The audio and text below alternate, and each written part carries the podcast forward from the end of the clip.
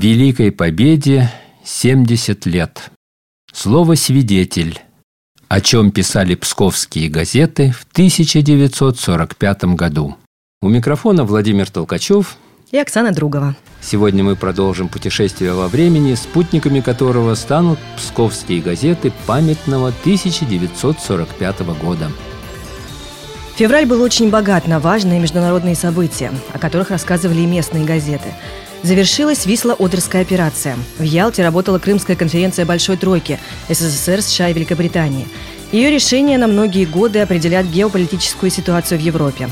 Рузвельт, Черчилль и Сталин обсуждали в Ялте вопрос о безоговорочной капитуляции Германии и ее последующий раздел на четыре зоны влияния. То же самое касалось и Берлина. Рассматривались также польский вопрос и проведение первой конференции ООН в Сан-Франциско. Сталин согласился с тем, что СССР начнет военные действия против Японии после поражения Германии и оккупирует часть Кореи. Корея должна была быть разделена на две зоны по 38-й параллели.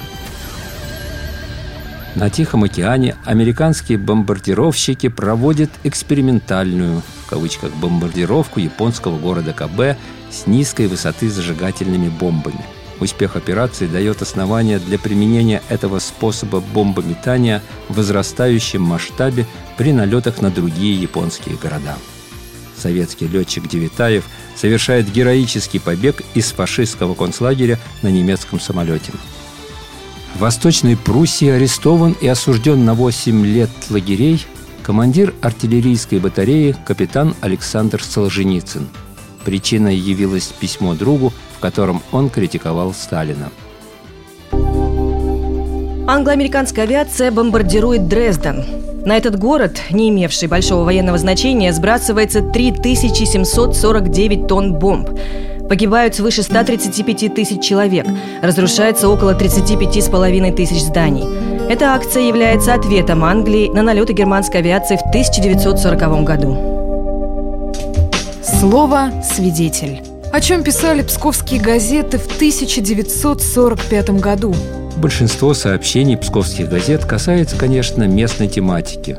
В театре имени Пушкина состоялось торжественное заседание партийных, советских и общественных организаций Пскова, посвященное 27-й годовщине Красной Армии. Об этом на первой полосе сообщает «Псковская правда». Слово для доклада предоставляется генерал-майору товарищу Воронину. Шумными аплодисментами, сообщает газета, отвечали собравшиеся на слова докладчика. «Красная армия громит немецко-фашистских захватчиков на их собственной территории.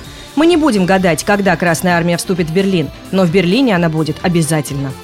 В конце доклада генерал-майор Воронин отметил, что со времени освобождения Пскова прошло всего 7 месяцев. За это короткое время город заметно изменился, восстановлены сотни домов, предприятия, культурные и общественные учреждения – с большим воодушевлением торжественное заседание единодушно приняло письмо вождю советского народа, маршалу Советского Союза Иосифу Виссарионовичу Сталину. Во всех районах прошли расширенные сессии Советов, на которых обсуждались постановления ЦК ВКПБ, Совета народных комиссаров СССР и Совета народных комиссаров РСФСР о восстановлении Псковской области. В разделе «Хроника» «Псковская правда» сообщает об успехе стахановского звена из сельхозартели «Красный остров». За 10 дней оно заготовило почти полторы тысячи тонны торфа. Ежедневная выработка на каждого члена составила 24 тонны. Читаем следующий заголовок хроники. Деревня восстановлена. Деревня Межник Выскотского сельсовета заново отстроена. В течение лета и осени колхозники построили 34 дома. Возрождается и культурная жизнь, сообщает газета. В избе читальни Заклинского сельсовета драм-кружок поставил три спектакля. 14 февраля здесь прошел смотр художественной самодеятельности. Каждый понедельник в избе читальни занимается кружок по изучению книги товарища Сталина о Великой Отечественной войне Советского Союза. Библиотека избы читальни обслуживает более 80 читателей.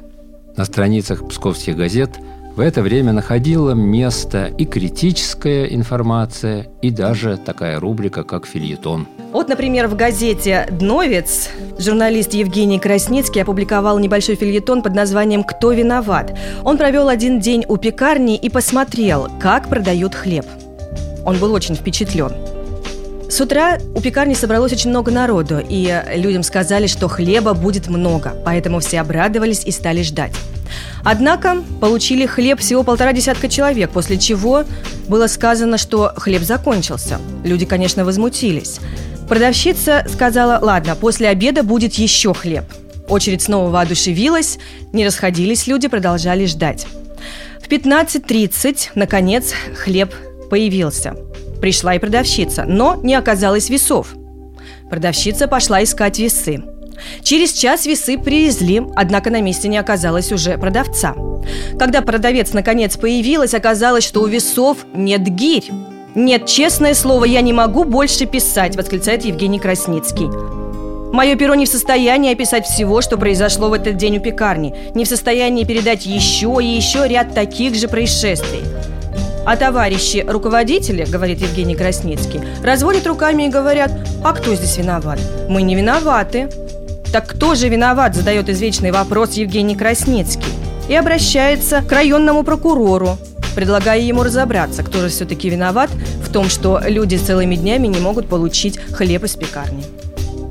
России надо жить долго. По-моему, вот и сегодня можно найти такие же примеры. И еще, Оксана, я видел у вас припасена одна заметка очень интересная. Я бы хотел тоже из газеты Дновицына, чтобы вы ее прочитали. Да, вы знаете, меня очень впечатлило это письмо в редакцию от э, жительниц деревни Заклинские горки Евдокии Колосовой, Анны Барановой и Марии Колосовой. Они благодарят товарища Матвеева, и вот за что, я цитирую заметку. По распоряжению исполкома Дновского райсовета депутатов трудящихся мы были направлены в город Псков на восстановительные работы. Но нам там не понравилось, и мы решили сбежать. Вернувшись домой, мы не явились в правление колхоза, а обратились прямо к директору райпромкомбината товарищу Матвееву. Товарищ Матвеев оказался добрым человеком и, не спросив от нас никаких справок, принял на работу в гончарный завод.